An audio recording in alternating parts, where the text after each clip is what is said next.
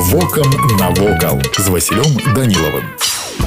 Вітаю вас паважаныя сябры. Плошча перамогі ў мінску памятнае месца ў гонар подзвігу народа ў гады вялікай айчыннай вайны. У 1954 годзе ў цэнтры плошчы быў установлены велічны помнік войнам чырвонай арміі партызанам якія загінулі ў гады другой сусветнай вайны. Манумент перамогі абліцаваны шэрым гранітам абеліск вышынёй каля 40 метраў. Чатыры грані пастамента абеліска аформлены бронзавымі гарэльефамі створанымі беларускімі скульптарамі. Гэта 9 мая 1940 1945 года партызаны беларусі слава загінуўшым героям савецкай арміі ў гады вялікай чыннай вайны абеліск вянчае выяву ордэна перамогі 3 ліпеня 1961 года у падставы абеліска запалены вечны агонь цяпер плошча перамогі ў мінску з'яўляецца месцам куды прыходзіць ушанаваць памяць мільёнаў загінуўшых падчас другой сусветнай вайны многія пары маладых прыязджаюць да манумента перамогі каб ускласці кветкі да вечнага агню пад зямлёй манумент манумент акружаны кальцавой абходнай галерэі якая пераходзіць у круглую мемарыяльную залю прысвечаную памяці загінуўшых у гады вайны герояў у цэнтры вянок з мастацкага шкла з подсветкай знутры сімвал вечнага агню памяці Вось і ўсё што хацеў вам сёння паведаміць а далей глядзіце самі